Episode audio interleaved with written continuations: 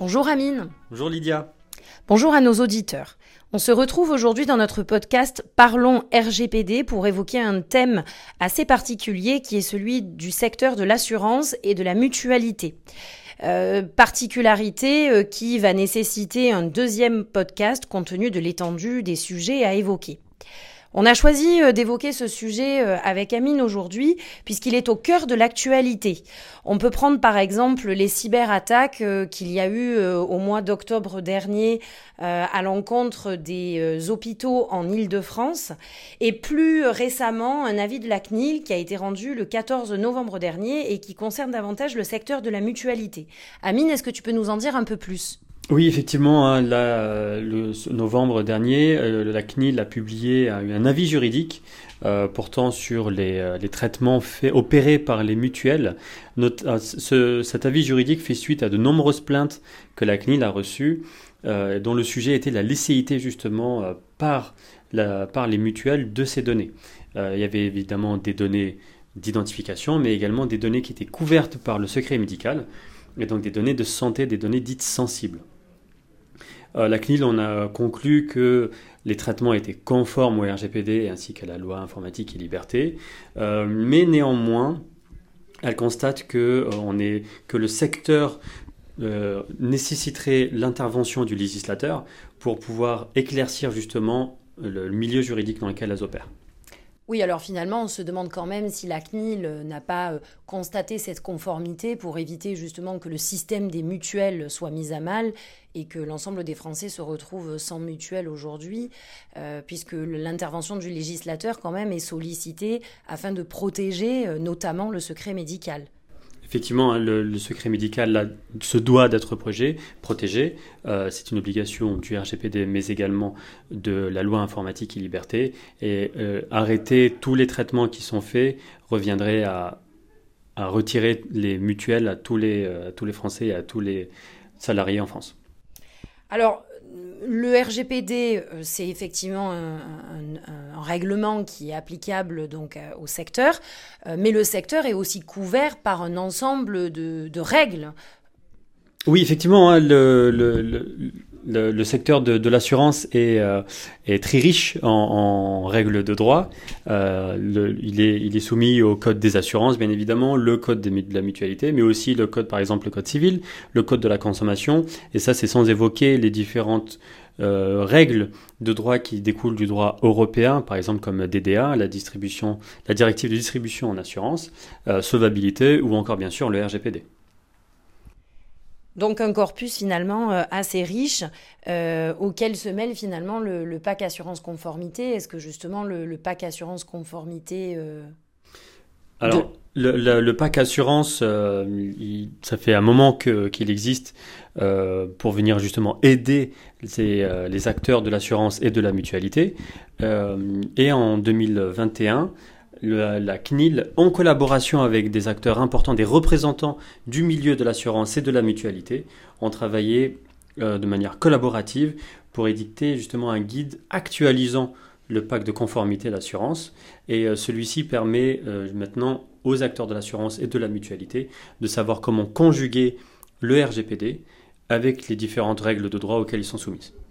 Oui, donc finalement, le PAC assurance conformité est venu répondre aussi euh, aux questions que, les acteurs euh, se posaient eux-mêmes.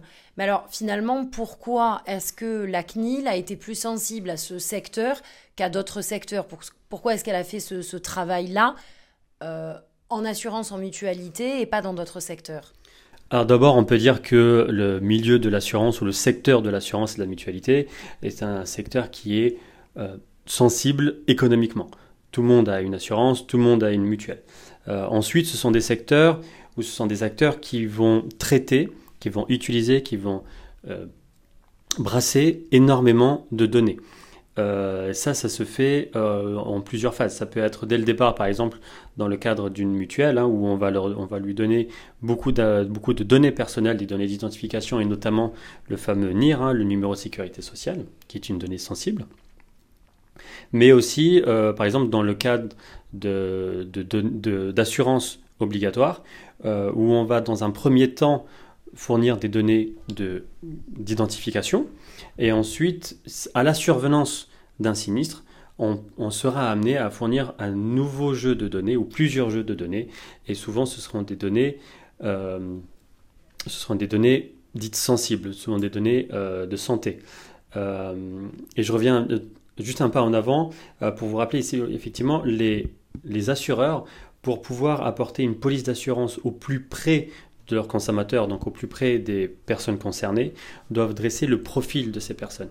Et pour pouvoir dresser ce profil de manière assez fine, ils vont demander de la donnée personnelle pour pouvoir justement proposer une police d'assurance sur mesure.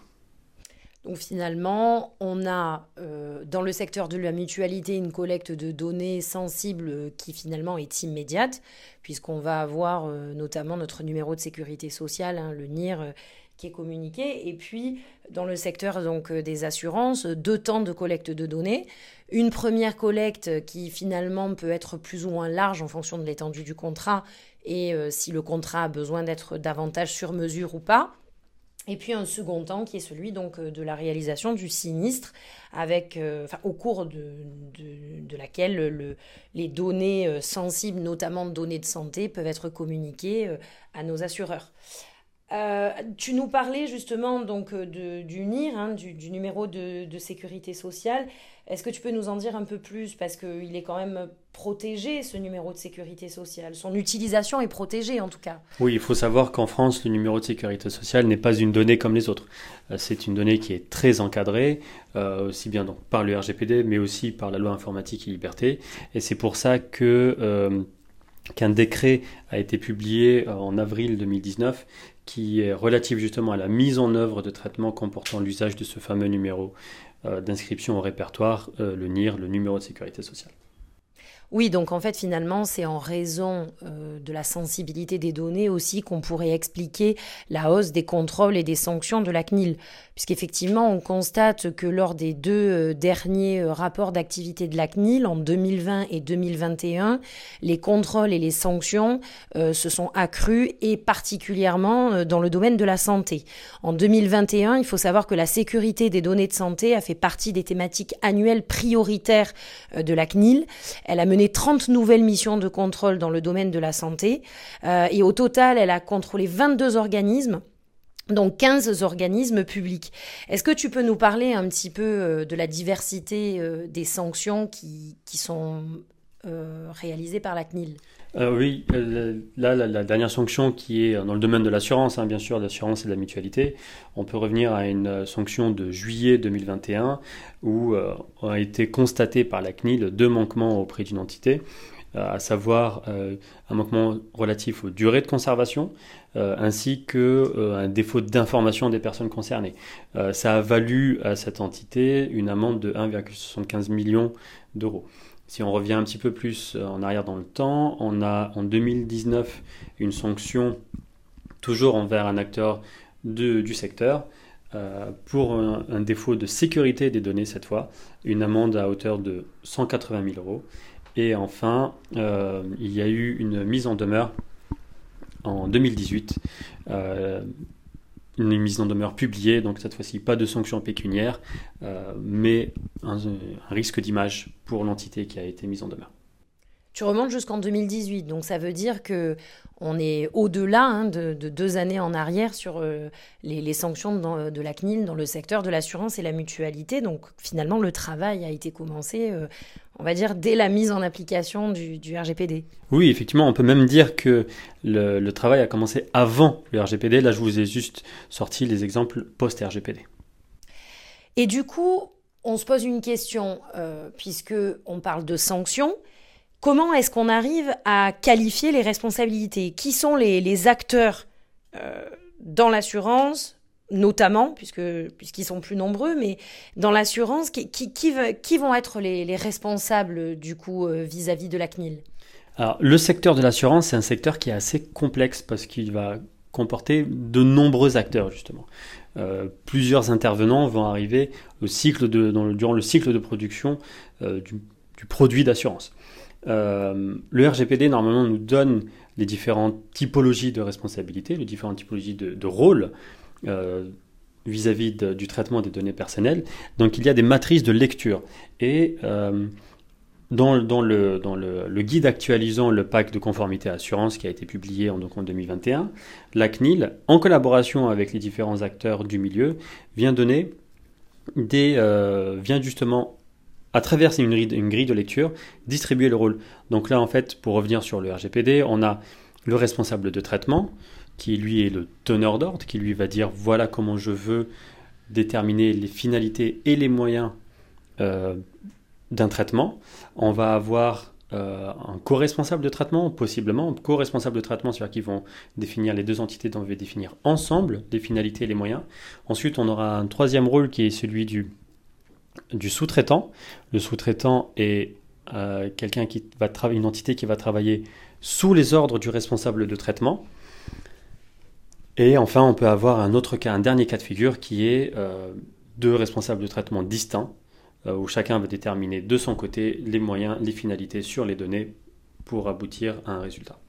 Sur les acteurs, tu as des exemples, par exemple, de ce que peut être un, responsable de traitement, puisque c'est la grille, elle est fixée. Euh.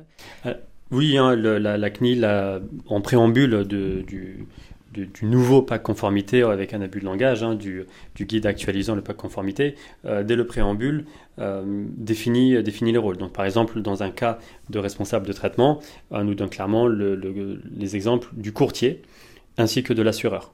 Eux, dans les définitions des, finalités et des moyens vis-à-vis des personnes concernées, sont des euh, responsables de traitement. Est-ce que tu as des cas justement où on peut hésiter entre la co-responsabilité de traitement, euh, responsabilité de traitement euh, et la sous-traitance? Oui, alors ça c'est un point intéressant. Euh, je vous d'abord le, d'abord le, cas d'un responsable de traitement avec un sous-traitant, donc un donneur d'ordre et personne qui va une entité qui va suivre ses ordres. Le responsable de traitement, ce sera par exemple l'assureur vis-à-vis de son délégataire de gestion. Mais le rôle de ce délégataire de gestion, il sera soit sous-traitant lorsqu'on va constater que l'autonomie qu'il a vis-à-vis de son responsable de traitement est limitée. En revanche, si on constate que, ou si lui constate que l'autonomie qu'il a vis-à-vis du responsable de traitement est importante, donc il est en capacité de définir lui-même une partie des moyens et des finalités, il sera alors lui aussi responsable de traitement et on sera dans un cas de figure où on aura une co-responsabilité de traitement. D'accord. Et est-ce qu'on peut avoir aussi euh, deux responsables de traitement indépendants? Oui, oui c'est un cas qui est euh, assez connu hein, dans le milieu de l'assurance. Euh, typiquement, le cas de l'assureur et du réassureur. Chacun est responsable de traitement, chacun va définir de son côté pour ses propres finalités les moyens et les finalités. Donc finalement, aujourd'hui, euh, si on est euh, un des, acteurs du secteur, il suffit de se référer au PAC assurance conformité pour arriver à délimiter euh, les responsabilités, mais en même temps, on a besoin de réaliser une analyse au cas par cas pour voir ce qui est réalisé dans les faits. On ne peut qu'inviter tous les acteurs du milieu à se référer au guide actualisant le PAC conformité. Énormément de réponses y sont apportées des grilles de lecture sont là également, mais ça n'empêche pas de faire effectivement de l'étude au cas par cas. On peut être dans certaines subtilités qui vont nécessiter une étude plus approfondie. Je te remercie, Amine, pour l'ensemble de ces précisions. Euh, je remercie aussi euh, nos auditeurs pour leur écoute et je vous invite à nous retrouver dans notre second podcast qui sera la suite et fin euh, de ce podcast qui est dédié donc au secteur de l'assurance et de la mutualité. J'en profite également pour remercier les personnes qui ont aidé à la réalisation de ce podcast, Samy, Mohamed et Grégory. Je vous remercie, je vous souhaite à tous une bonne journée. Merci, au revoir. Au revoir.